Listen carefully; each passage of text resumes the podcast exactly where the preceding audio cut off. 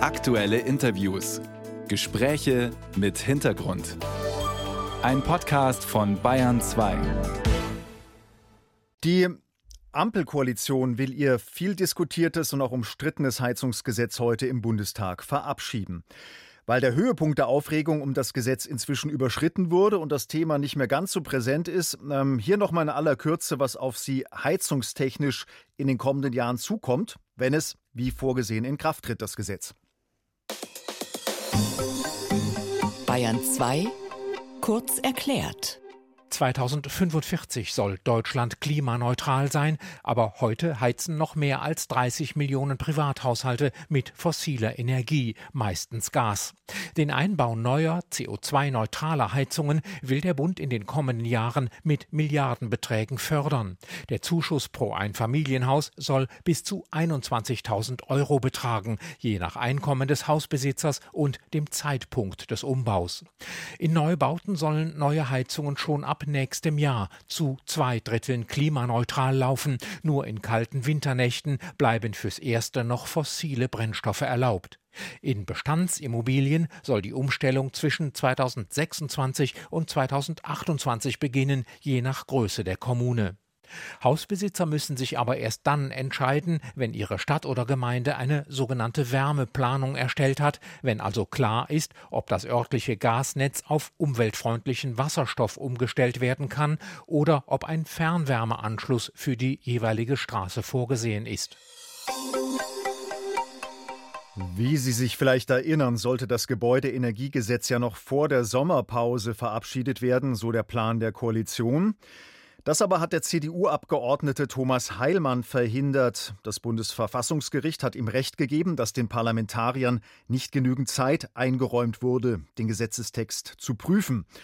Thomas Heilmann, der auch Vorsitzender der Klimaunion ist, den haben wir jetzt am Bayern 2 Telefon. Guten Morgen. Guten Morgen. Sie wollten ja noch einen Aufschub haben, äh, nämlich für weitere Beratungen. Das hat die Ampelmehrheit abgelehnt. Äh, die oft zerstrittene Koalition hat kein Interesse, das mühsam austarierte Gesetz nochmal aufzuschnüren. Ähm, ist Ihr Kampf gegen das Gesetz damit gescheitert?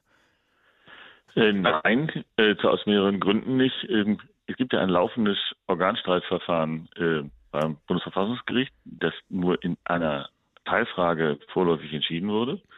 Ähm, mir geht es, unabhängig vom Inhalt des Heizungsgesetzes, da würde ich gerne noch was zu sagen, weil auch Ihr Einspieler in einem Punkt leider nicht korrekt war. Ähm, geht es einmal um das Thema, die inhaltliche Frage des Heizungsgesetzes. Mir geht es aber auch schon seit vielen Jahren darum, dass die Verfahren vor dem Deutschen Bundestag nicht ordentlich sind. Sie müssen sich vorstellen, dass trotz der Verlängerung wir insgesamt äh, nur eine einzige Ausschusssitzung hatten, die nicht einmal eine halbe Stunde gedauert hat und die zum Beispiel die Union insgesamt vier Minuten Redezeit hatte zu diesem ganzen Gesetz. Und das sind einfach äh, Dinge, die nicht gehen. Und das hat die Ampel jetzt einfach auch nicht korrigiert über den Sommer. Also jetzt ist nicht nur inhaltlich nicht korrigiert, mhm. sondern sie hat auch im Verfahren nicht korrigiert. Deswegen kann ich mir schwer vorstellen, dass das in Karlsruhe so durchgehen wird. Dann lassen Sie uns mal über das Gesetz reden. Äh, der Kampf gegen die Erderhitzung muss ja eher beschleunigt als verlangsamt werden. Äh, die Sorgenkinder sind äh, Verkehr und eben Gebäude. Sind Sie als klimabewegter CDU-Mann grundsätzlich dafür, dass man jetzt auch mal an der zentralen Stellschraube Heizungen endlich dreht? Ja, aber Sie haben eben die Kürzung, äh, nur im Ausnahmefall äh, gibt es 21.000 Euro im Einspieler, der Normalfall sind 15. Und es besteht eine Kürzung da, weil aus der großen Koalition äh, waren es 24.000 Euro.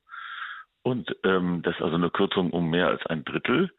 Ähm, bei der Förderung, und meinen Sie? Bei der Förderung. Hm. Und die meisten Leute sagen ja nicht, ich will eine Gasheizung haben, weil ich schon immer eine Gasheizung liebe, sondern die sagen, eine Wärmepumpe, die ja durchaus vernünftig ist in vielen Fällen, äh, ist in der Regel sehr viel teurer als eine Gasheizung. Und das mache ich ja nicht, damit ich besser heizen kann, sondern weil ich was für das Klima tun will. Und dann ist auch die Frage, muss nicht auch die Allgemeinheit einen Teil der Mehrkosten bezahlen? Schlimmer noch, mit dem Gesetz wird überhaupt nicht über die Förderung abgestimmt sondern da gibt es lediglich eine Absichtserklärung äh, der Ampel, dass sie das so machen wollen. Das wird nämlich in einem anderen Gesetz äh, geregelt, genauso wie die Fernwärme und die Nahwärme in einem anderen Gesetz geregelt wird. Das heißt, wir haben eigentlich das Ding an der falschen Seite aufgezäumt mit einem katastrophalen Ergebnis. auf der Gesetzgebungsbasis der Großen Koalition hatten wir einen Rekordeinbau von Wärmepumpen und sehr wenig Ölheizungseinpumpen. Jetzt genau umgekehrt.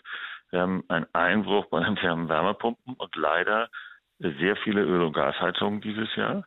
Das heißt, wir haben dem Klimaschutz mit diesem Vorgehen eindeutig geschadet und das ist doch wohl skandalös. Stichwort Einbruch bei den äh, Wärmepumpen. Da haben ja äh, einige Presseorgane und auch etliche, etliche Politiker aus CDU, CSU und Freien Wählern ziemlich viel dafür getan, die Wärmepumpe zu verunglimpfen in den letzten Wochen und Monaten. Ähm, Absatz ist, wie Sie schon gesagt haben, eingebrochen. Hat auch die Union, nicht Sie, ähm, auch die CDU aber in dem Punkt überzogen? Ja, da gibt es sicher Kollegen, die auch mal überzogen haben, aber die Leute entscheiden sich nicht beim Einbau eines Heizungskellers, was im Deutschen Bundestag gesagt wird, sondern die reden mit ihrem Heizungsbauer. Und der sagt, das ist jetzt leider sehr viel teurer geworden. Nämlich Inflation und Lieferkettenprobleme, deswegen sind die Dinge teurer geworden und gleichzeitig hat die Bundesregierung die Förderung drastisch reduziert und das ist das Ergebnis. Sie sagen, die Leute fragen die Experten.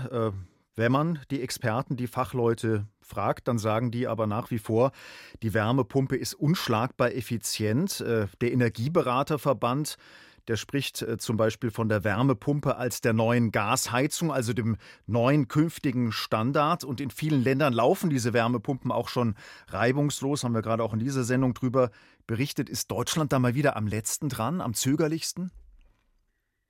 Äh, äh, ja, das ist so und die Wärmepumpe ist auch eindeutig gut. Es liegt nur daran, dass die Wärmepumpe oft ein anderes Heizsystem und oft eine Isolierung des Hauses verlangt und dann gehen die Kosten natürlich so wahnsinnig nach oben. Und ja, die ist leider etwas teurer als die Ersatzinvestition. Äh, man muss nochmal klar dazu sagen, oh, einen Punkt haben Sie recht, wenn Sie heute neu bauen, dann können Sie eigentlich sinnvollerweise nur eine Wärmepumpe einbauen oder Sie schließen sich an die Fernwärme ab. Alles andere ist ökonomischer Unsinn.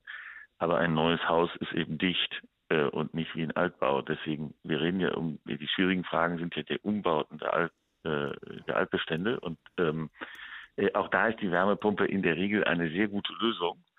Äh, das hat, haben in der Union auch alle immer gesagt. Es geht um die Frage, wie geht es mit den Kosten? Das ist die entscheidende Frage und in manchen Fällen ist es eben sogar so extrem, ähm, dass dann die, die, Umbaukosten höher sind, als das Haus äh, wert ist. Das sind natürlich ein paar Extremfälle, aber mit denen muss man natürlich reden und daher kam diese Verunsicherung. Und wenn Sie mit dem BDH reden oder äh, mit dem Heizungsbauerverband oder mit dem mittelständischen äh, GEG-Verband, den es inzwischen auch gibt, die sagen Ihnen alle, das Gesetz ist im Detail leider nicht vernünftig. Das Gebäudeenergiegesetz. Die Ampelkoalition will es heute im Bundestag verabschieden. Die CDU-Opposition beklagt unzureichende Beratungszeit und hat auch inhaltliche Kritik. Äh, welche er hat, ähm, das hat Thomas Heilmann bei uns in Bayern 2 deutlich gemacht, der Vorsitzende der Klimaunion von CDU und CSU. Herr Heilmann, vielen Dank und Ihnen einen schönen Tag. Ich danke Ihnen.